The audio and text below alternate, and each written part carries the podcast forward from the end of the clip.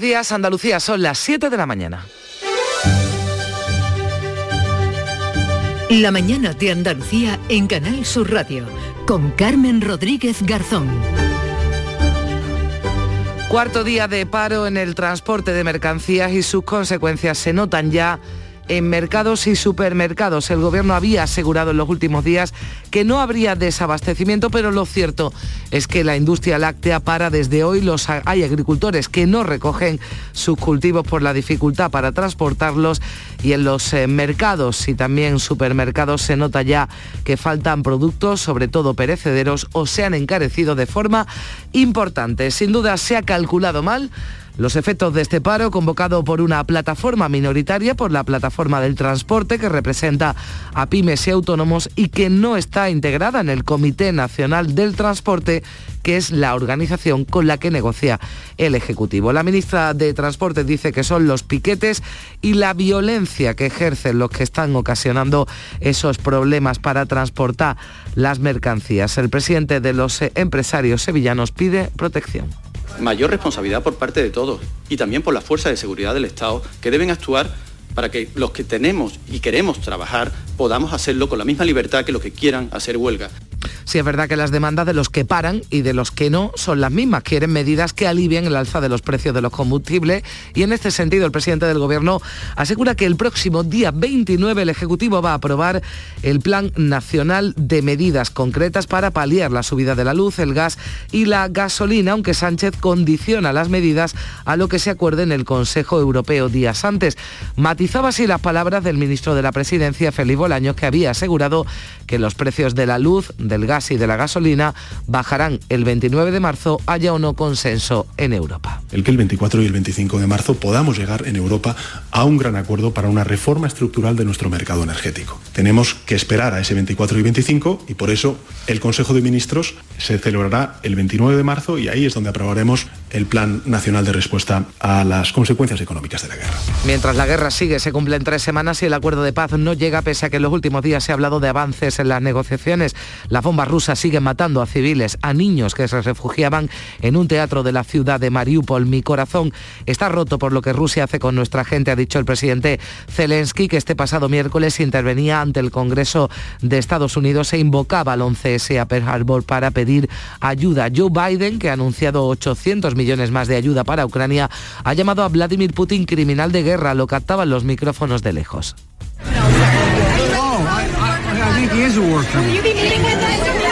Pero desde la Casa Blanca aclaran que el presidente hablaba desde el corazón, que va a ser un tribunal el que determine si Putin es o no un criminal de guerra. El Kremlin ha reaccionado con furia y ha calificado el comentario de inaceptable e imperdonable. Y menudo revuelo han provocado las palabras del consejero de salud, Jesús Aguirre, que dice que ve mejor hablar de violencia intrafamiliar que de violencia de género. No le veo yo ningún problema a que a ampliar no solamente violencia de género, sino violencia intrafamiliar y los otros parámetros integrarlos también dentro de lo que es violencia. Al fin y al cabo todo todo es violencia y lo que tenemos que tener es tolerancia cero ante cualquier tipo de violencia. La ministra de Hacienda ha acusado al PP de preparar el terreno para un eventual pacto con Vox tras las próximas elecciones andaluzas consejero y en este caso el señor Aguirre, que se le nota todo, empezamos con los eufemismos, hablar de violencia doméstica, violencia intrafamiliar, si es intrafamiliar los demás que no se metan. Me parece muy peligroso el que el Partido Popular se preste a desandar un camino que ha costado tanto esfuerzo al movimiento feminista.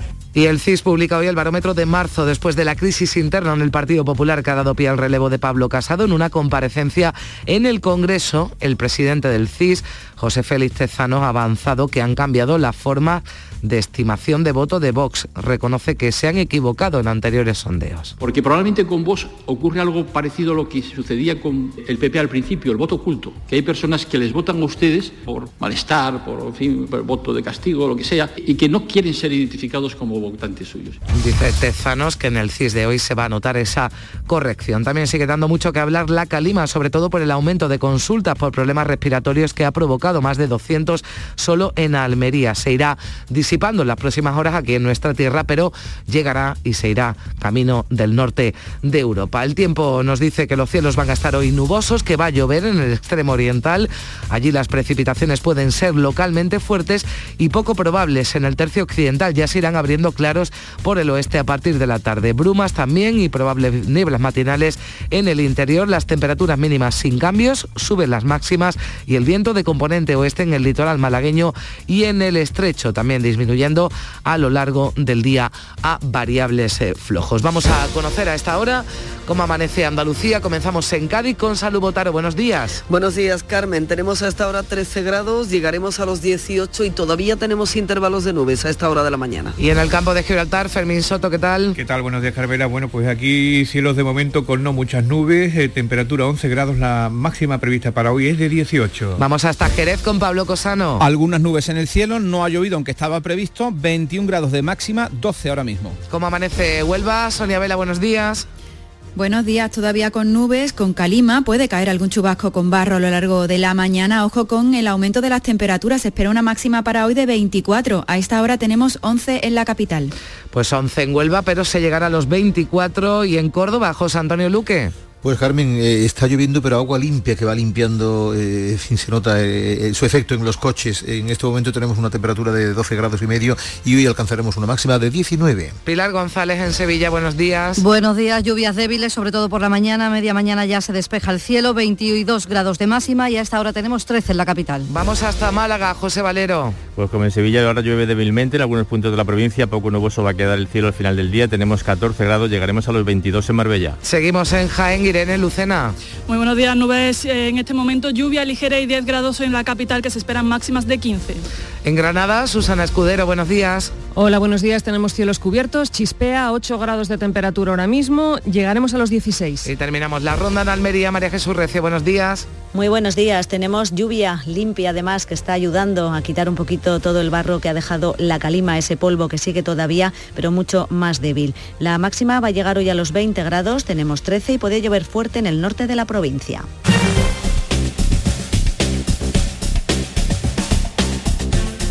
Y vamos a conocer a esta hora también cómo se circula por las carreteras andaluzas. Eh, conectamos con la DGT Patricia Arriaga. Buenos días. Buenos días. A esta hora tranquilidad en cuanto a retenciones tanto en la red viaria principal como en la secundaria. Momento tranquilo pero mucha precaución porque el tiempo sigue sin acompañar. Lluvia y viento en prácticamente toda la comunidad, especialmente en la zona de Almería.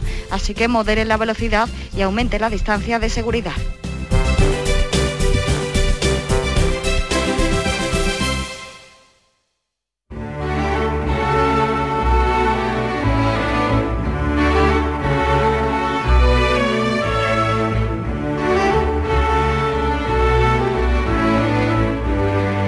Y en las 7 y 8 minutos, eh, primeros versos de Antonio García Barbeito, que dedica hoy su tempranillo a Vladimir Putin. Tempranillo del morir matando. La bestia Vladimir Putin es un arma más que un hombre. Lleva la guerra consigo. La paz no la reconoce. Sueña un mundo de batallas donde las bombas son flores. Se obsesionó con Ucrania y ha enloquecido de golpe. Solo ve guerra, enemigos y pide muertes a voces. Auguran que perderá a ver si el cielo nos oye, pero antes de perder ya su huella se conoce por un reguero de muertos y destrucción. ¿Cuándo entonces acabará su maldad contra sus alrededores?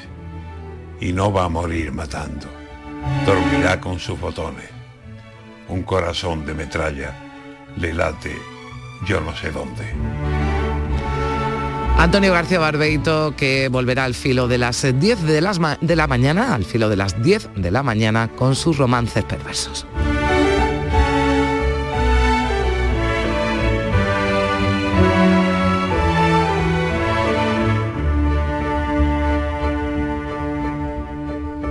Son las 7 y 9 minutos de la mañana. Antonio, Ander, Jordi, La Pauli, Jimena Mari Carmen, Alberto, Luis. En España hay 47 millones de maneras de llamar al feminismo. Y un día para celebrarlo. Diego, Rigoberta, Anita. 8 de marzo. Blancos responsables. Ministerio de Igualdad. Gobierno de España.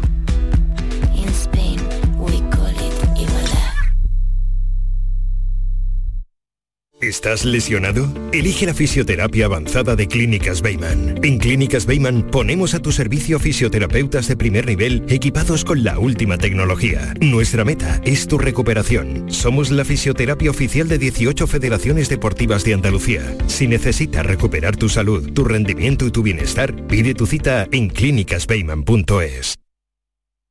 La mañana de Andalucía con Carmen Rodríguez Garzón. Canal Sur Radio. 7 y 10 minutos de la mañana, el paro de los transportistas convocado por la plataforma en defensa del sector del transporte, entidad que aglutina pequeñas y medianas empresas, va a continuar hoy por cuarto día consecutivo. En paralelo, este miércoles se reunía la ministra con la Confederación Nacional del Transporte, en la que no participan los convocantes de las movilizaciones y se comprometía Raquel Sánchez a adelantar medidas para aliviar al sector por el alto precio del combustible. Beatriz Galeano. El presidente de la plataforma que agrupa pequeñas y medianas empresas, Manuel Hernández, convocante del paro, en declaraciones al Mirador de Andalucía ha criticado al gobierno por intentar ocultar, aseguran, los efectos de este paro, así que ya han anunciado que van a seguir adelante con las movilizaciones. ¿Qué responsabilidad está mostrando el gobierno de la nación cuando sabe y tiene constancia de muchísimas producciones que ya han tenido que cerrar? Porque no tienen materia prima y está diciendo que este paro no tiene apenas efecto. ¿Por qué engaña a la sociedad? Si ni tan siquiera nos llaman, así voy yo como presidente a desconvocar. ¿El qué voy a desconvocar? No puedo desconvocar nada. También este miércoles se producía un encuentro entre Gobierno y la Confederación Nacional del Transporte, donde, como decimos, no están los convocantes del paro, a la que la ministra culpan de los incidentes violentos que se han producido. Raquel Sánchez ha garantizado que el Gobierno asegurará que los camioneros que quieran trabajar puedan hacerlo un sector que no está representado en este, en este órgano y un sector que está defendiendo reivindicaciones a través de la violencia, a través de la fuerza, a través de la coacción, que de ninguna manera vamos a tolerar pide responsabilidad a los huelguistas el presidente de los empresarios de Sevilla, Miguel Ruz, que ha condenado los actos violentos y ha pedido al gobierno protección para quienes quieren seguir trabajando. Mayor responsabilidad por parte de todos y también por las fuerzas de seguridad del Estado que deben actuar para que los que tenemos y queremos trabajar podamos hacerlo con la misma libertad que los que quieran hacer huelga.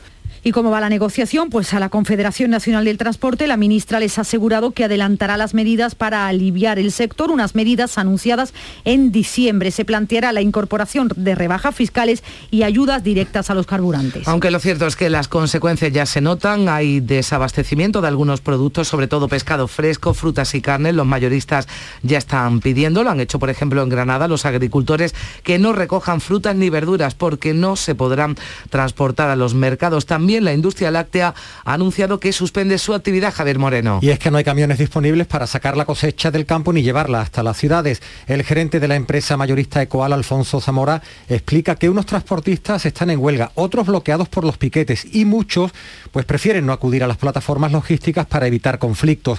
Ecoal, que agrupa a 17 empresas en Granada y Almería, deja de enviar cerca de 2 millones de kilos de fruta y de verdura cada día. Estos no son frutas o determinados productos que te pueden aguantar en una cámara frigorífica un par de semanas. Estos son perecederos muy altamente perecederos. Estamos hablando de, pues, de pepinos, de calabacines, de berenjenas, de tomate, chirimoya, de aguacate, la Federación Nacional de Industrias Lácteas ha comunicado que suspende su actividad a partir de hoy por la huelga de transporte por carretera, lo que dispara el riesgo de desabastecimiento. Esta federación integra a más de 60 empresas del sector. El Gobierno va a aprobar el próximo 29 de marzo medidas concretas para paliar la subida del precio de la luz, del gas y de la gasolina. Ha dicho Pedro Sánchez que lo hará tras el Consejo Europeo que se celebra días antes. Olga Moya. El presidente ha iniciado en Eslovaquia su gira para intentar llegar a un consenso sobre cómo frenar los precios de la energía Después visita Rumanía, Italia y Alemania. Sánchez ha explicado que es importante que se logre un gran acuerdo en ese Consejo Europeo y por eso el Consejo de Ministros aprobará las medidas económicas después a posteriori, matizando así las palabras del ministro de la Presidencia, Félix Bolaños, quien había asegurado que los precios se bajarán haya o no consenso en Europa. El que el 24 y el 25 de marzo podamos llegar en Europa a un gran acuerdo para una reforma estructural de nuestro mercado energético. Tenemos que esperar a ese 24 y 25 y por eso el Consejo de Ministros se celebrará el 29 de marzo y ahí es donde aprobaremos el Plan Nacional de Respuesta a las consecuencias económicas de la guerra. El presidente del Gobierno que ha reiterado la importancia de actuar sobre el origen del funcionamiento del mercado energético y ha insistido en desvincular el precio del gas del de la electricidad en toda Europa. Por cierto, que hoy nos da un respiro el precio de la luz, baja un 17%, se sitúan 217 euros por megavatio hora, el precio más bajo desde que comenzó la guerra en Ucrania. Desde Andalucía, el presidente de la Junta ha pedido celeridad al Gobierno central, lo ha vuelto a hacer Juanma Moreno, para bajar los impuestos que afectan a luz, carburantes y gas. Juanma Moreno vuelve a proponer un IVA super reducido para frenar la escalada de precios. Desde Antequera se ha solidarizado con los pequeños transportistas que están en paro indefinido. Aprovecho para enviar un saludo y un abrazo muy fuerte también a los transportistas que están pasando por momentos difíciles y que de luego hemos pedido al gobierno también una bajada brutal de los, en este caso del IVA, que perdemos el 50% de las comunidades autónomas, pero nos hacemos responsables para que entre todos consigamos bajar los hidrocarburos. Y pedirle algo que es importante. La guerra de Ucrania sigue dejando imágenes de destrucción y muerte. En esta ocasión las tropas rusas han bombardeado un teatro donde se refugiaban cientos de personas y lo ha hecho a pesar de que, de, que desde el cielo los aviones rusos podían leer la palabra niños junto al destruido teatro de Mariupol. Una advertencia que no ha detenido a quienes han pulsado el botón de las bombas. El edificio ha quedado destrozado. El presidente Zelensky esta noche en su canal de Telegram lo narraba. En la sitiada Mariupol, la aviación rusa ha lanzado deliberadamente una bomba sobre un teatro donde cientos de personas se escondían. El edificio está destruido. Aún se desconoce el número de víctimas. Mi corazón está roto por lo que Rusia hace con nuestra gente. El Kremlin culpa del bombardeo a las propias tropas ucranianas y el presidente de Estados Unidos, Joe Biden, ha llamado a Vladimir Putin criminal de guerra. Lo ha hecho por primera vez. El sonido no es muy bueno, lo han recogido los micrófonos de lejos.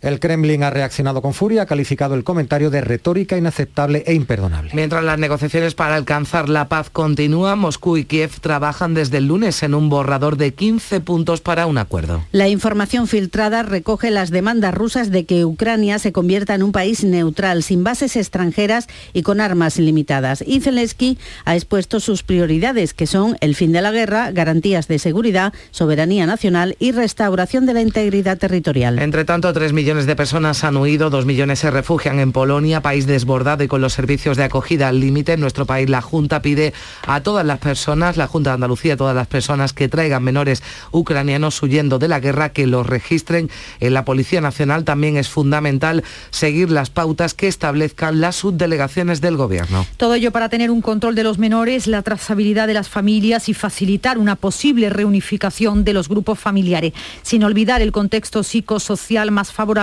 a la hora de adjudicar el acogimiento temporal, lo explica Rocío Ruiz, consejera de Igualdad y Políticas Sociales. También necesitan un informe de los servicios sociales comunitarios para saber con qué familias se van a quedar, un informe psicosocial, es decir, tenemos que hacerlo con todas las garantías, igual que cualquier niño. No, se lo, no podemos dárselo a ninguna familia que no conozcamos su procedencia. Andalucía dispone de un cupo de 2.100 plazas para recibir desplazados desde Ucrania. Hoy el ministro de Inclusión, José Luis Escriba, comparece en el Congreso para explicar ese plan de acogida a los refugiados, mientras el Ministerio de Sanidad aborda con las comunidades un protocolo para garantizarles la asistencia sanitaria. Y hablamos del COVID porque después de varios días consecutivos subiendo, la tasa de incidencia en Andalucía se mantiene igual, en 282 casos por cada 100.000 habitantes. Los nuevos contagios han sido 2.360 y 16 los fallecidos en las últimas 24 horas. Ha vuelto a bajar la presión hospitalaria, son 19 ingresados menos, con lo que queda un total de 592. También ha bajado por cuarto día consecutivo la tasa de incidencia a siete días. Al uso de las mascarillas se ha referido la ministra de Sanidad, Carolina Darias, que asegura que con estos datos el fin de la obligatoriedad está cada vez más cerca. Dentro del contexto y la prudencia, una evolución esperada cada vez de descenso y respecto a la segunda pregunta, cada vez queda menos. Y la Policía Nacional ha detenido en Sevilla a un profesor de primaria de 45 años por presuntos abusos sexuales a menores. La investigación comenzó con la denuncia de una de las víctimas. La menor, que ahora tiene 15 años, asegura en su denuncia que fue víctima de abusos cuando tenía 10 en el curso de 2015. Es el mismo profesor que fue denunciado dos años después por abusar de una niña cuando tenía 6 años. El supuesto pederasta que acaba de ingresar en prisión hacía ver a las niñas que todo se trataba de un juego, según explicaba la portavoz policial Estíbaliz se aprovechaba de su posición de superioridad y de confianza y se valía de juegos para cometer los abusos. Además, los investigadores averiguaron que el profesor había sido ya investigado en el año 2017 por hechos similares cometidos sobre una menor de 6 años de edad. El grupo de menores de la policía trabaja para descubrir posibles nuevos casos. Son las 7 y 20 minutos, enseguida la prensa con Paco Reyero. La mañana de Andalucía. Vuelven los compadres y vuelven con El Mundo es Vuestro. Apiádate de mí, cojones, y me llama, me escribe o algo. Cayetana me puso un ultimátum, o tu compadre o yo. Chihuahua. No, es mi hija. Estreno en cines el 18 de marzo. ¿Te lo vas a perder? La Euroferia es una idea mía.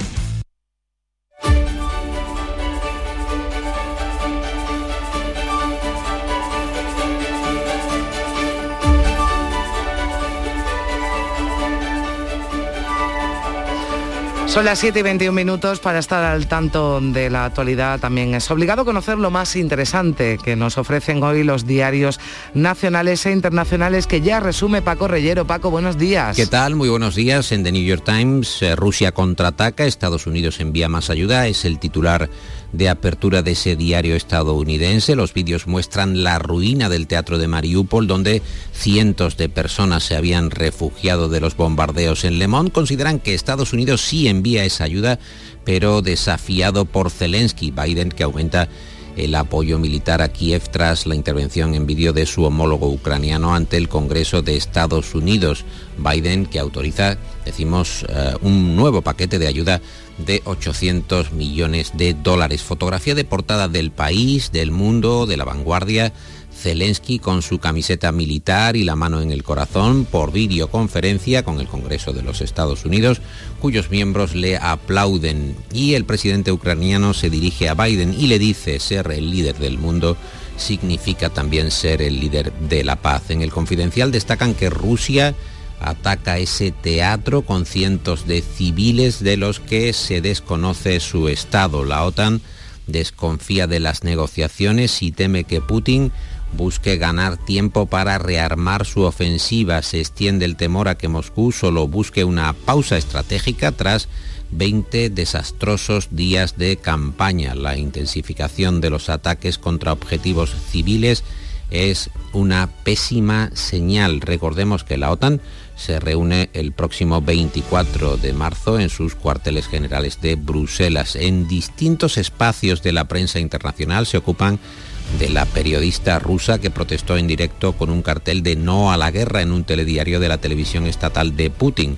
y no quiere abandonar ella su país pese a temer por su seguridad. Nos quedaremos en Rusia, ha dicho contundente Marina Ovsianikova en una entrevista con Spiegel, que tiene a la vista, además, esta periodista, una oferta de asilo del presidente francés Emmanuel Macron, eh, y además eh, con una familia que incluye a un niño de 17 años y a una niña de 11. Guerra en Europa, día 22, portada del país, cuyo titular principal es las negociaciones se abren paso entre las bombas sobre la invasión rusa. El editorial del país se titula Contener la respiración y en él leemos que la amenaza de destrucción masiva que se cierne sobre Ucrania no detiene la actividad diplomática y negociadora y destaca que pese a lo que soñaba Putin hasta el 24 de febrero, la resistencia ucraniana no se ha desmoronado, sino todo lo contrario. Y también, Paco, distintas visiones en la prensa sobre la posibilidad de un acuerdo PSOE-PP mientras se degrada la situación económica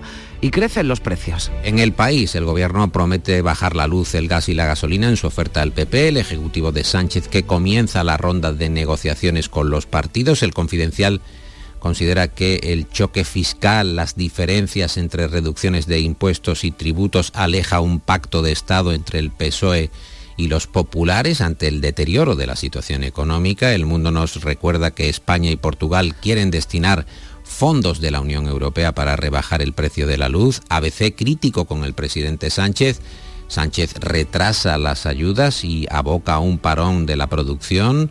Las movilizaciones de los transportistas se enquistan y tensionan el abastecimiento con el sector lácteo y la pesca al borde del colapso. El mundo anota en portada que la alimentación comienza a sufrir desabastecimiento por la huelga de los transportistas y las grandes cadenas que piden al gobierno que garantice el suministro tras parar la industria láctea. En el confidencial además vemos que la flota pesquera estudia un paro que sería prolongado como protesta por el precio del combustible. ¿Y qué otros eh, asuntos destaca la prensa, Paco? Por ejemplo, La Vanguardia subraya en su editorial que Esquerra y Juntos, Junts, vuelven a ir a la greña ahora por los contactos rusos del entorno de Puigdemont. Está en riesgo el gobierno catalán en ABC, por otra parte, hablan de que la UDEF rechaza la documentación de Monedero, que facturó en falso a Neurona y en ese mismo diario encontramos que el PP pondrá urnas para que Feijó logre una legitimación extra de los eh, militantes. Sobre el próximo presidente de los populares, Pilar Gómez firma en el Confidencial una columna informativa que desvela que Feijó ha resultado ser más leal con su antecesor, con Pablo Casado, que algunos de sus más estrechos colaboradores. Hay formas eh, de que Casado siga vinculado y se pactarán, según Gómez, eh, la continuidad de Casado. Se ha acordado nombres eh, que la nueva dirección va a respetar. Por último, apuntamos que el país destaca en su portada que Fukushima revive el temor al desastre un terremoto cerca de la central siniestrada puso ayer a Japón en alerta.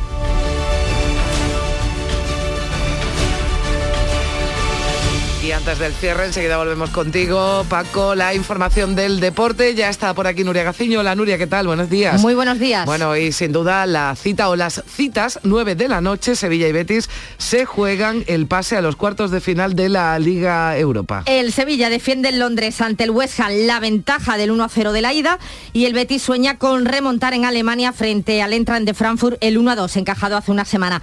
Sin embargo, poco se está hablando de fútbol ya que en el Sevilla su presidente José Castro ha mostrado la indignación que existe en el club por el uso arbitrario del VAR, que tanto les perjudicó, por ejemplo, en Vallecas, y en el Betis su presidente Ángel Aro ha defendido a Fekir, al que le han caído dos partidos de sanción tras ser expulsado el pasado domingo ante el Atleti de Bilbao, un castigo que el técnico Manuel Pellegrini considera justo. También juega hoy el Barcelona a las 7 menos cuarto, visita el Galatasaray turco con la eliminatoria abierta tras el empate sin goles del Camp Nou. Va a ser desde luego una jornada de Liga Europa muy interesante. Pues sí, sin duda muy interesante. Bueno, primero el Barcelona y después coincide 9 de la noche, Sevilla y Betis, así que habrá que estar. La radio, la radio, lo mejor para escuchar los dos eh, partidos. Y dominio español y británico en los cuartos de final de la Liga de Campeones. En contra de lo que se esperaba. Habrá eh, mañana en el sorteo de los cuartos de final de la Champions tres equipos españoles. Al Real Madrid y Atlético de Madrid se les une el Villarreal, que anoche daba la sorpresa goleando a la Juventus de Turín 0 a 3 también habrá tres equipos británicos en el bombo, el Manchester City, el Liverpool y el Chelsea, además del Bayern de Múnich y el Benfica. En la Champions de baloncesto, derrota del Unicaja de Málaga 86 a 68 en la cancha de los Ten de Belga. El equipo malagueño mantiene su clasificación matemática para el top 8 de la Liga de Campeones, pero ya no depende de sí mismo para ser primero de grupo. Además, el Sevilla femenino ha sido eliminado de la Copa de la Reina tras perder en Tenerife por 2 a 0. Hoy disputará a las 5 su partido de cuartos de final, el Sporting de Huelva, que a las 5 visita al Madrid Club de Fútbol. El Linares venció 3 a 0 al Andorra en partido aplazado. Y partido aplazado también en su día en la Liga Guerreras de Balonmano, el que jugaba anoche el Costa del Sol Málaga en Tenerife, triunfo holgado 18 a 35. Y en India Wells tenemos ya en cuartos de final a Rafa Nadal, a Carlos Alcaraz y a Paula Badosa. Bueno, a las 8 menos 5 vuelve Nuria con más deporte y esperando y deseando que le vaya tan bien en la Europa League a los españoles como le ha ido y sobre todo a los andaluces en la Liga de Campeones.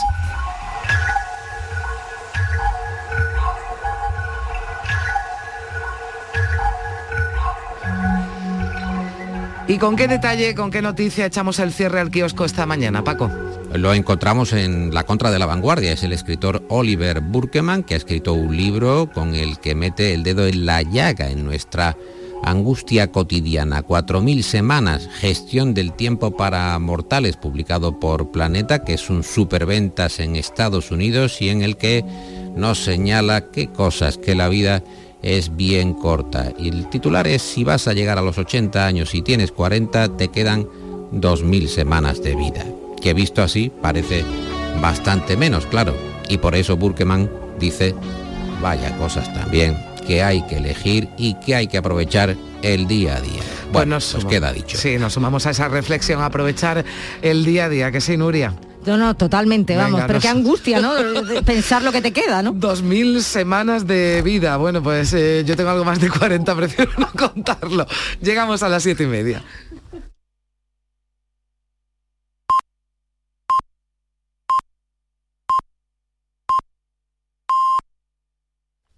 Siete y media de la mañana, repasamos lo más destacado de la actualidad en titulares con Javier Moreno.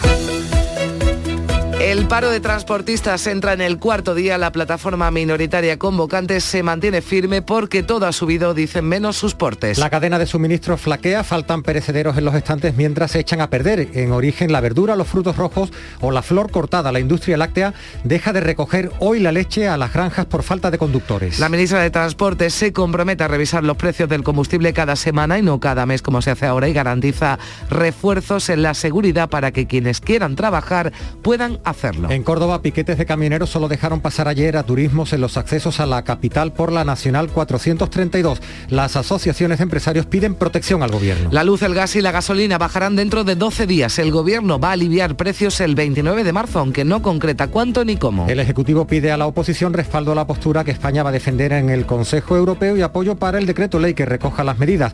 La oposición reprocha falta de concreción y demanda celeridad. La palabra niños estaba escrita en ruso en el exterior del Teatro Refugio bombardeado en Mariupol. Se desconoce por ahora qué suerte han corrido las personas que se refugiaban dentro. Esta madrugada se han cumplido tres semanas desde la invasión de Ucrania y el alto el fuego no llega pese a los intentos de la diplomacia y de los negociadores. 450 ucranianos han solicitado protección temporal en Andalucía y 140 menores han sido ya escolarizados. Y siguen los gestos solidarios. Una expedición almeriense ha logrado sacar de Ucrania a 13 niños de un orfanato. El autobús está de camino con 43 personas a bordo. El consejero de Salud y Familias dice que es mejor hablar de violencia intrafamiliar que de violencia de género. Desde el Gobierno Central censuran al PP por prestarse a desandar los avances contra la violencia machista y lo acusan de preparar el terreno para un eventual pacto con Vox en las próximas elecciones. La calima comienza a disiparse, pero aún habrá mala calidad del aire en Andalucía. Mañana viernes se espera que este insólito fenómeno haya remitido en España, aunque seguirá en expansión hacia el norte de Europa. Ingresa en prisión el profesor de primaria de 45 años acusado de abusar sexualmente de al menos dos niñas en Sevilla. En Madrid otro pederasta ha sido condenado a 300 años de cárcel por abusar de una veintena de niñas de entre 4 y 13 años y difundir sus imágenes eh, de redes de pedofilia. Abre sus puertas el Museo de los Dólmenes de Antequera. Cuatro exposiciones explican la riqueza de este conjunto megalítico patrimonio mundial de la UNESCO. El nuevo edificio de bajo impacto medioambiental cumple tres funciones, divulgación, investigación y conservación del patrimonio. Antes de la pandemia el sitio recibía 200.000 usuarios, una cifra que se quiere superar. Y recordamos, eh, Javier, la previsión del tiempo para hoy. Sí, importante porque hoy los cielos siguen nubosos, va a llover sobre todo en el extremo oriental de Andalucía, donde pueden ser localmente fuertes estas lluvias, temperaturas mínimas sin cambios y suben en el cuadrante suroeste. Los vientos van a soplar de componente oeste en el litoral malagueño y en el estrecho y del norte o noroeste en las demás zonas. Son las 7 y 33 minutos. Antonio, Ander, Jordi, La Pauli, Jimena, Mari Carmen, Alberto. Luis. En España hay 47 millones de maneras de llamar al feminismo. Y un día para celebrarlo. Diego, Rigoberta, Anita. 8 de marzo. Plan corresponsables. Ministerio de Igualdad. Gobierno de España.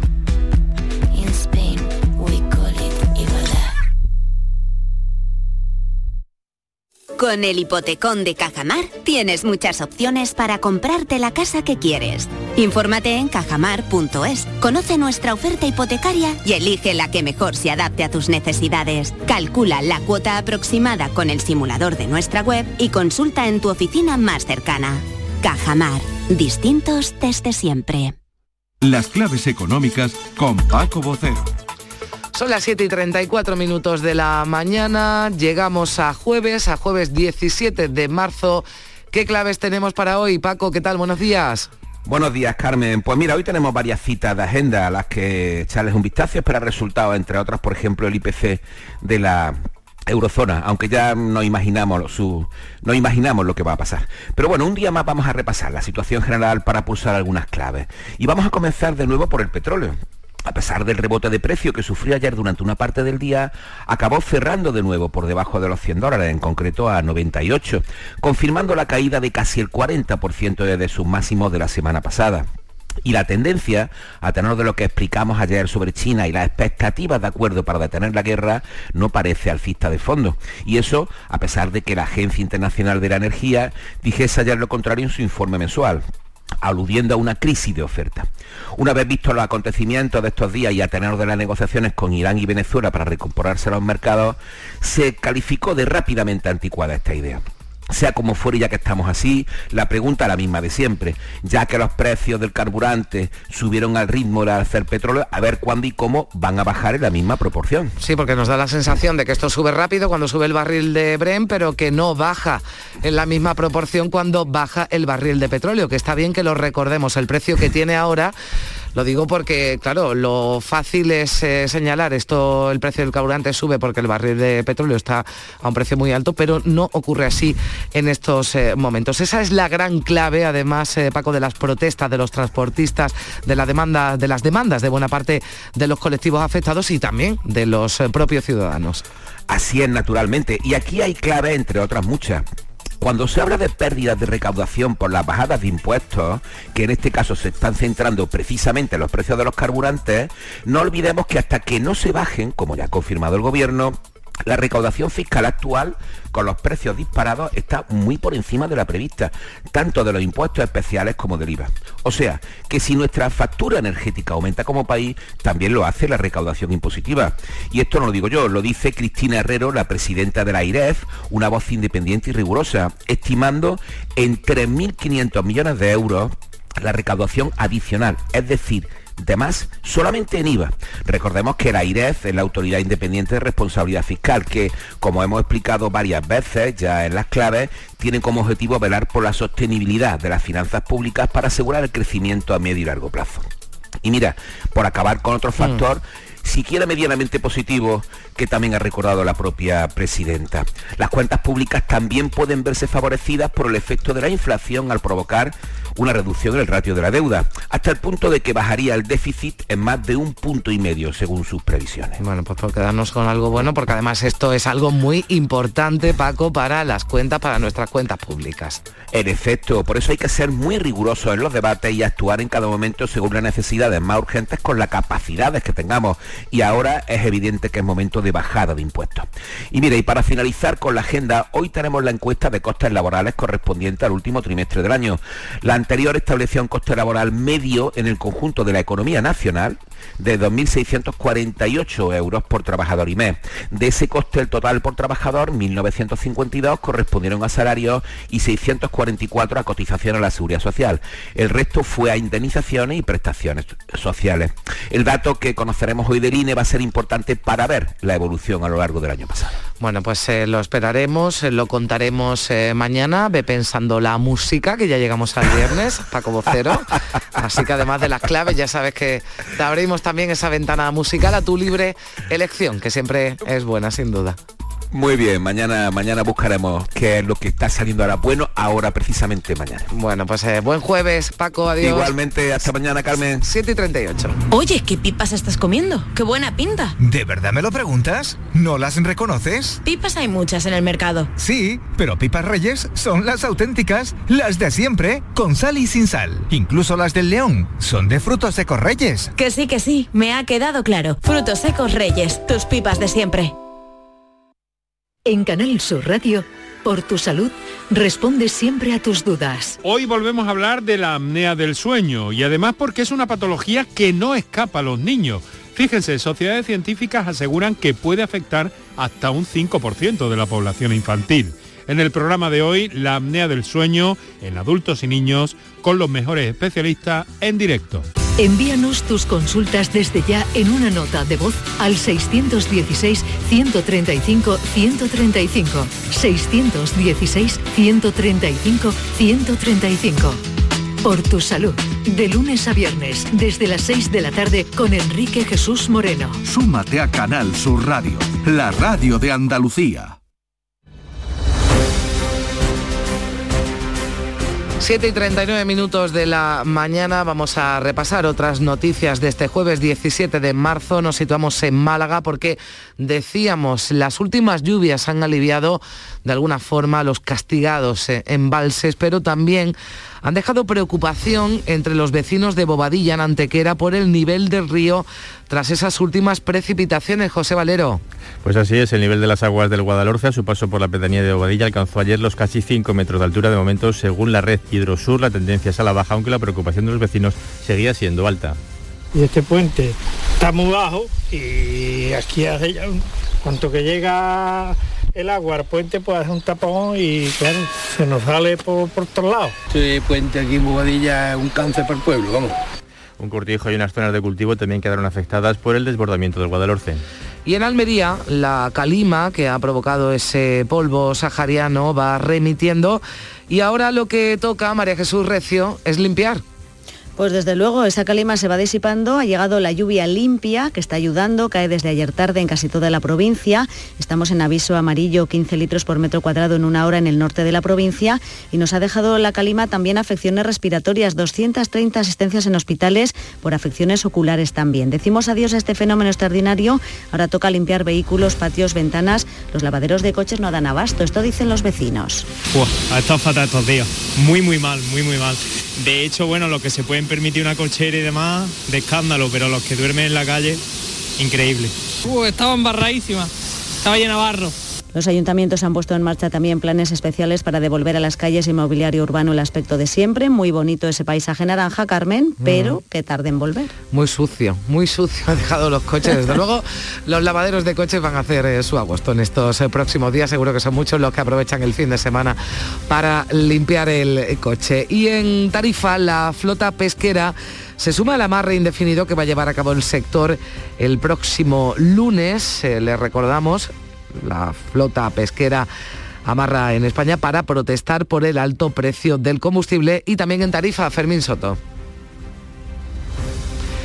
Bien, vamos a intentar recuperar enseguida esa conexión con el campo de Gibraltar. Ahora sí, Fermín, ¿qué tal? Cuéntanos. Decía que de momento aquí la calima no está teniendo mucha incidencia, al menos que yo sepa, porque por la mañana cuando llego a la emisora eh, mi motillo no está llena de ese polvo rojo, pero en el caso de la flota de tarifa, eh, como comentabas, al aumento de precio del combustible, eh, se suma la crisis en la que anda sumida el sector como consecuencia de la presencia del alga invasora, la disminución de las cuotas de captura del atún rojo y la práctica desaparición de la que ha sido una de las capturas más emblemáticas de los pescadores tarifeños como es el boral.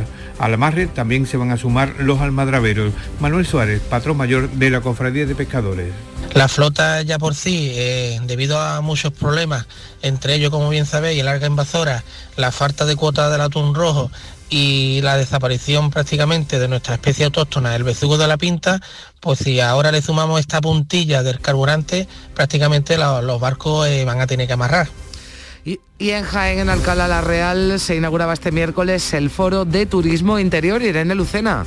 Así es, ha inaugurado el Foro de, Turismo Interior con la presencia del vicepresidente de la Junta, Juan Marín, quien ha vaticinado excelentes datos turísticos para la Semana Santa. Este año se espera alcanzar esa cifra ya de más de 4 millones y medio de turistas en turismo de interior en nuestra comunidad autónoma. En ese conjunto de casi 26, 27 millones de turistas que vamos a recibir a lo largo de este año 2022 y las previsiones se siguen cumpliendo. Se espera una ocupación media en la comunidad de hasta el 75% y destinos con cartel de completo a partir del jueves santo. Y el Colegio de Abogados de Huelva ha comenzado a prestar ayuda solidaria a la población ucraniana de forma gratuita. Sonia Vela. Lo primero es formalizar la autorización para la estancia temporal, como nos explica el presidente de este Colegio de Abogados de Huelva, Fernando Vergel. Lo más urgente es la obtención de la tarjeta correspondiente que le permita la estancia temporal por un año que establece la orden, prorrogable por otro año automáticamente, incluso un tercero. Y es rellenar el formulario eh, concretamente para que vayan a la comisaría de policía y no tengan que esperar allí lo más rápido posible. Cuentan con intérpretes voluntarios y con la colaboración también desinteresada de otros colegios profesionales, como el de los trabajadores sociales, a donde van a derivar a aquellas personas que necesiten también de estos servicios. Y a las 12 del mediodía tiene lugar eh, el acto en el que se rotula el estudio central de Canal Sur Radio en Cádiz con el nombre de nuestro querido Juan Manzorro. Salud, Botaro. Pues sí, va a ser un momento, Carmen, muy especial. El estudio central de Canal Sur Radio en Cádiz va a pasar a llamarse Juan Manzorro Burguillos para rendir homenaje y recordar siempre a nuestro compañero recientemente fallecido. Queremos tenerlo muy presente. El acto, como decía, se va a celebrar a las 12 en la sede de la RTVA en Cádiz con la presencia, entre otros, del director general de Canal Sur Radio y Televisión, Juan de Mellado, también compañeros, amigos y familiares de Juan. Pues aunque no estemos allí, estaremos allí. Salud. Gracias, Carmen. Desde un el abrazo. estudio Valentín García, un abrazo para el estudio Juan Manzorro. Otro para ti.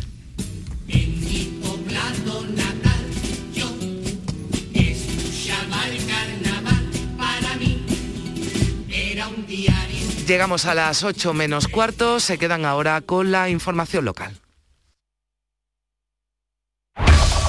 En la mañana de Andalucía de Canal Sur Radio, las noticias de Sevilla. Con Pilar González. Hola, buenos días. Hoy se negocian los servicios mínimos para la huelga en el Hospital de Bormujos de la próxima semana, mientras que las consecuencias de la huelga de transportistas se nota cada vez más en Mercasevilla y en el Ayuntamiento de la capital, pleno esta mañana, con asuntos como los presupuestos o el tráfico. Amanecemos con niebla, con brumas matinales, lluvia débil acompañada de barro a primera hora de la mañana. A mediodía se abren ya los claros. La temperatura máxima sube, vamos a alcanzar 21 grados en Écija, 22 en Lebrija y en Sevilla. A esta hora tenemos 12 grados en la capital y en la carretera retenciones en la entrada por la A49 de 4 kilómetros, 2 por el patrocinio, 2 por la autovía de Coria, dos por la de Utrera, uno por la de San Juan, también dos kilómetros en la subida al Centenario sentido Huelva y uno en el nudo de la Cota de Leche, sentido Ronda Urbana Norte, donde el tráfico es intenso. También es intenso en la entrada por el Alamillo, Avenida Juan Pablo II y en La Palmera. Estrés, reuniones, planificaciones. Respira. Si eres autónomo, en Caja Rural del Sur te ofrecemos la tranquilidad que necesitas. Cuéntanos tu caso y nos encargaremos de todo. Te esperamos en nuestras oficinas. Caja Rural del Sur. Formamos parte de ti. Mari Carmen, no te líes. Si te vas a comprar un coche, cómprate un Driveris. Hazme caso. Son coches de segunda mano, pero muy bien revisados. Los puedes financiar y tienen un buen precio. Y si hubiera un problema, siempre responden. ¿Qué más quieres? Mari Carmen, Driveris, que son vehículos de ocasión de verdad. Driveris.es, entra ya. En Canal Sur Radio, las noticias de Sevilla. Los mercados sevillanos notan la falta de productos frescos por la huelga de transporte que cumple hoy su cuarto día. En el mercado central de Mercasevilla están entrando entre un 70 y un 80% menos de productos. No obstante, según ha explicado aquí en Canal Sur Radio el gerente José Ramón Navarro, la previsión de mayoristas y minoristas ha evitado de momento el desabastecimiento han hecho acopio durante la semana pasada y el fin de semana de bastante género. Entonces todo minorista que ha, ha, venido a la compra pues no ha tenido ningún problema ni en el acceso ni en el género. En cuanto al pescado y la carne, es verdad que ha habido un descenso, pero suficiente producto. En las plazas de abasto muchos propietarios han podido vender mercancía gracias también al acopio que han hecho y planean ya desplazarse a lonjas o mercados en origen para evitar la falta de productos, según explica el presidente de la asociación que los agrupa, Jesús Estela. Con las pequeñas furgonetas como tenemos, pues nos hemos desplazado a San Lucas, a Cádiz, a Algeciras y, y en vez de tener un puesto eh, con 10, 12, 14 clases de pescado, pues tendríamos con menos, pero podríamos abastecer al, público en general. Sin embargo, el pescado escasea porque también parte de la flota está amarrada por el precio del combustible. De hecho, hoy en la lonja de Cádiz no hay pescado. Otro sector muy perjudicado es el de la aceituna de mesa. Llevan días sin recibir mercancía para hacer los envases y sin poder dar salida a sus productos. El presidente de la Asociación Española de Exportadores de Aceituna de Mesa, Antonio de Mora, advierte que ya mañana tendrán que parar la actividad y eso va a perjudicar a unos 8.000 trabajadores. El paro del transporte ha dejado a la industria sin los insumos necesarios para el proceso de producción, envases, latas, frascos, cartón, tapas, etcétera, lo que va a provocar el cese de la actividad desde este próximo viernes. Esto va a afectar a la mayoría de los empleos del sector, alrededor de 8.000 trabajadores. Y el presidente de los empresarios de Sevilla ha hecho un llamamiento a la tranquilidad de las familias y a la responsabilidad de los huelguistas. Miguel Rus pide también al Gobierno que proteja de los piquetes a los camioneros que quieren trabajar. Mayor responsabilidad por parte de todos y también por las fuerzas de seguridad del Estado que deben actuar para que los que tenemos y queremos trabajar podamos hacerlo con la misma libertad que los que quieran hacer huelga. Y no hay ningún problema de cadena de suministro. Nuestra tierra es la despensa de Europa. Tenemos de todo lo que tienen es que dejarnos y garantizarnos que se puedan distribuir a los centros donde compramos habitualmente. Rus califica el momento que estamos viviendo de tormenta perfecta, la guerra de Ucrania, el aumento de los costes de producción tras la pandemia y también la sequía. Y les contamos que la provincia suma un nuevo caso de gripe aviar en una explotación de gallinas ponedoras. Está en Marchena, 56.000 animales, son ya 21 focos de gripe aviar en nuestra provincia de los 27 que hay en toda Andalucía. Son las 7 de la mañana y 49 minutos. Por fin llega el momento más esperado de las letras sevillanas. Del 15 al 20 de marzo, Tomares celebra su decimotercera Feria del Libro, la primera gran cita literaria del año en España. Seis días en los que Tomares reúne a los mejores escritores del momento en una feria más grande que nunca, con más días, más casetas, más actividades y más autores. Ayuntamiento de Tomares. Tomares, como a ti te gusta. Plaza de Toros de Sevilla. Empresa Bajés. Abono de localidades de la temporada taurina 2022. Renovación de abonos del 14 al 22 de marzo. Nuevos abonos del 14 al 26 de marzo. Abono especial para jóvenes y jubilados. Posibilidad del pago fraccionado del abono. Horas de taquilla de 10 a 2 y de 5 a 8 en las taquillas oficiales de la empresa. En la Plaza de Toros. Paseo de Colón. Lamaestranza.es. Patrocinado por Caja Rural del Sur. ¿Tienes una pyme o eres autónomo? El programa Kit Digital concede ayudas económicas para digitalizar tu negocio. Te contamos cómo el 22 de marzo a las 10 y media en el pabellón de Francia del Parque Científico y Tecnológico Cartuja en Sevilla. Infórmate en el 900-909-001 o en www.acelerapyme.es. Programa del Plan de Recuperación, Transformación y Resiliencia. Financiado por la Unión Europea. Next Generation EU. Gobierno de España. Colabora Cámara de Comercio de España. Las noticias de Sevilla. Canal Sur Radio. Ha ingresado en prisión un profesor de primaria de 45 años por abusos sexuales a sus alumnas. La investigación comenzó por la denuncia de una menor, ahora tiene 15 años, que aseguró haber sido víctima de esos abusos cuando tenía 10 en el curso 2015-16. Se trata además del mismo profesor que fue denunciado dos años después por abusar de una niña cuando tenía 6 años. Ahora se trabaja para saber si hay posibles víctimas. El más. El pederasta hacía ver a las niñas que todo se trataba de un juego. Se aprovechaba de su posición de superioridad y de confianza y se valía de juegos para cometer los abusos. Además, los investigadores averiguaron que el profesor había sido ya investigado en el año 2017 por hechos similares cometidos sobre una menor de 6 años de edad. Hablamos de coronavirus. Sevilla y toda la provincia están en nivel cero de alarma por coronavirus en todos los distritos sanitarios. Bajamos del 1 al 0. La incidencia es de 174 casos por cada 100.000 habitantes, aunque en las últimas horas cuatro personas han fallecido. Son 33 los muertos en, los que llevamos, en lo que llevamos de semana. Los contagios se mantienen en 302. Los hospitalizados también 121. 18 están en UCI. Esta mañana a las 9 en la Consejería de Salud va a haber una reunión para establecer los servicios mínimos de la jornada de huelga convocada para el 23 de marzo en el Hospital de San Juan de Dios, en Bormujos. El Comité de Empresa pide a la Junta que asuma la gestión integral de este centro. También esta mañana, pleno del Ayuntamiento de Sevilla para debatir, entre otros asuntos, modificaciones presupuestarias y las obras en la ronda histórica. El PP lleva una propuesta para la reanudación de los trabajos de rehabilitación del antiguo mercado de la Puerta de la Carne. Adelante Sevilla quiere homenajear a la escritora Almudena Grandes rotulando una calle con su nombre. Y en el turno de Ciudadano, la asociación Ni un árbol menos y Tranvía Verde va a preguntar por la tala y trasplante de árboles como consecuencia de las obras de ampliación del tranvía desde San Bernardo a Nervión. Precisamente el Partido Popular va a pedir un pleno extraordinario para que las obras de, ese, esa ampliación del tranvía se reorganicen o se aplacen para que no coincidan con otras obras que están teniendo lugar ya en la ciudad. Lo explica el candidato a la alcaldía por parte del Partido Popular, José Luis Sanz para solicitar urgentemente la replanificación de la ejecución de la obra, la reorganización de la ejecución de la obra o el aplazamiento del inicio de la obra que en este momento hay otras grandes obras en la ciudad. Todo esto provoca un auténtico caos de tráfico que se hace insoportable Y también esta tarde en la capital, concentración en la Avenida de la Palmera contra la construcción y diseño de varias residencias de estudiantes en la zona. Va a ser concretamente delante de las obras de una de ellas en el número 38. Y hablando de solidaridad hacia los refugiados, uno de los pabellones de Fibes de más de 7.000 metros cuadrados se ha convertido en un almacén logístico para organizar toda la ayuda humanitaria para Ucrania. Y además el alcalde de Isla Mayor se dirige a la frontera de Rumanía con Ucrania junto con nueve personas más en cuatro furgonetas y un turismo. Van a volver con refugiados que ya tienen la documentación en regla.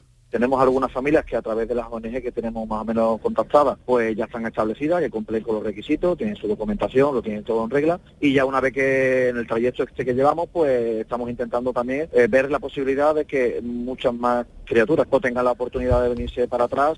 Y les contamos también que el anfiteatro de Itálica albergará más de 60 desfiles presenciales la próxima semana en la Semana de la Moda de Andalucía.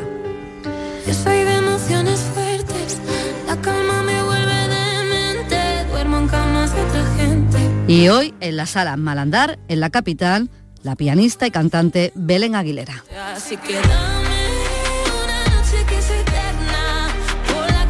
Con ella terminamos. Tenemos hasta ahora 13 grados en Agua Dulce, 11 en Morón, 9 en Estepa, 12 en Sevilla.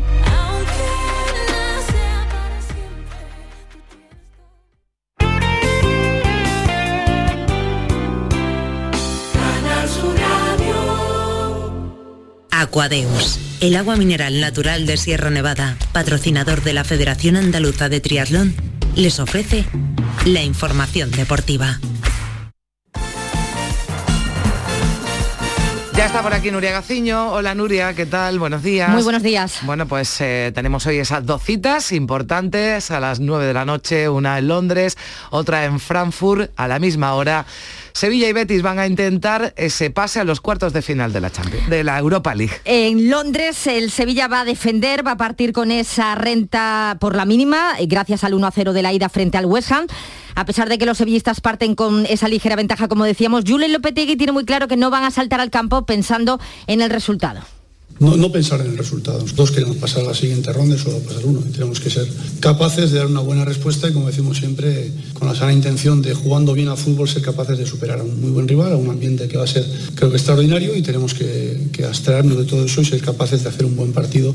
A pesar de la importancia de este encuentro, el foco de atención en el Sevilla lo ha puesto su presidente, José Castro, eh, que ha dejado patente ese gran enfado, esa indignación que existe en el club eh, por el uso arbitrario del VAR. La gota que ha colmado el vaso, como saben, pues fue el partido de Vallecas el pasado domingo. Sevilla ha demostrado muchas veces que, que respetamos al, al colectivo arbitral y que no, no ayuda el, el hablar eh, en contra de los árbitros, porque además nosotros no, no vemos ni, ni creemos en manos negras ni nada de eso. Dicho esto, es verdad que el Consejo de Administración del Sevilla, dirigentes, los técnicos, los jugadores y, ¿por qué no decirlo? También los aficionados estamos indignados en este momento. Y estamos indignados porque eh, vemos que el criterio arbitral o la disparidad de criterio es enorme. Bueno, pues es a lo que dedicaba, digamos, los mensajes eh, Pepe Castro en un partido además tan importante para el Sevilla. ¿o? Pero no se quedó aquí, porque no. contento con esto, también ha tenido para los comités. Ah, También son los comités, y lo denuncio aquí públicamente, no nos escuchan. Los, los- los técnicos, los, los juristas del club preparan unos arduos informes para que lo entiendan, para que lo vean, porque los árbitros son personas y se equivocan. Pero los comités tampoco ayudan. No están haciendo su labor. Cortan y pegan, contestan cortando y pegando. Eso no es. Pero cortar y pegar y quitarnos el, el muerto encima, eso no lo merece el fútbol español. Bueno, cortan y pegan, quiere Sí, decir les- que cogen párrafos de otras eh, decisiones y los copian y los Y que no hacen su trabajo bien, vamos. Bueno, pues en fin, eh, hemos visto a un Pepe Castro muy, muy, Muy enfadado. sí. Ha respondido el responsable de los árbitros, Luis Medina Cantalejo, que asegura que los árbitros, eh, árbitros tienen muy claro eh, los criterios. Las manos, nosotros tenemos claros los criterios, pero claros, muy claros. ¿Qué ocurre? Que a lo mejor quien no tiene los criterios bastante claros son las personas que luego enjuician el tema. Bueno, pues decía eso Pepe Castro, le contestaba Medina Cantalejo y también en el Betis, eh, bueno, pues eh, se han dedicado también en, este- en esta previa de, de Europa League a hablar de esa sanción a, a, a Fekir, lo ha hecho también el presidente, Nuria. Dos partidos de sanción es, es lo que le ha caído a Fekir por su expulsión del pasado domingo ante el Atleti de Bilbao. Antes de partir con la expedición verde y blanca, Ángel Aro, el presidente del Betis, pues defendía a Fekir. Decía que bueno, fue una reacción a todas las patadas eh, que le dan. Sin embargo, el técnico Manuel Manuel Pellegrini considera que este, este castigo es justo. Bueno, me parece una sanción esperada. Seguramente iba a ser eh, más de un partido porque Nabil había tenido otra expulsión antes. La expulsión tampoco fue una agresión muy fuerte que le hizo ningún daño, fue incluso provocada por Muñain. Así que me parece la sanción justa. ya veremos si el Betis recurre. Y polémica también en, Cádiz, Nuria, ¿qué pasa? Sí, porque ese finiquito eh, con respecto a Álvaro Cervera se atraganta. Manuel mm. Vizcaíno no se lo va a poner nada fácil. A mí no me, no me eh, niega el finiquito, no me niega el Cádiz Ah, no es así. A mí me lo niega pues quien, lo, lo ha hecho. Entonces, bueno, pues hay que esperar y ya está pues habrá que ir a juicio para aclarar el asunto del finiquito. Bueno, la cosa va de enfados, pero esperemos que lleguen alegrías en el día de hoy, que podemos hablar de victorias como la del Villarreal ante la Juve. Increíble, la sorpresa la daba anoche el Villarreal en Turín, venciendo 0 a 3 a la Juventus, así que ya tenemos tres equipos españoles que estarán mañana en el sorteo de los cuartos de final de la Champions. Pues eso mismo queremos para la Liga Europa. Llegamos así a las 8. Aquadeus, ahora más cerca de ti, procedente del manantial Sierra Nevada, un agua excepcional en sabor, de mineralización débil que nace en tu región. Aquadeus Sierra Nevada es ideal para hidratar a toda la familia y no olvides tirar tu botella al contenedor amarillo. Aquadeus, fuente de vida, ahora también en Andalucía.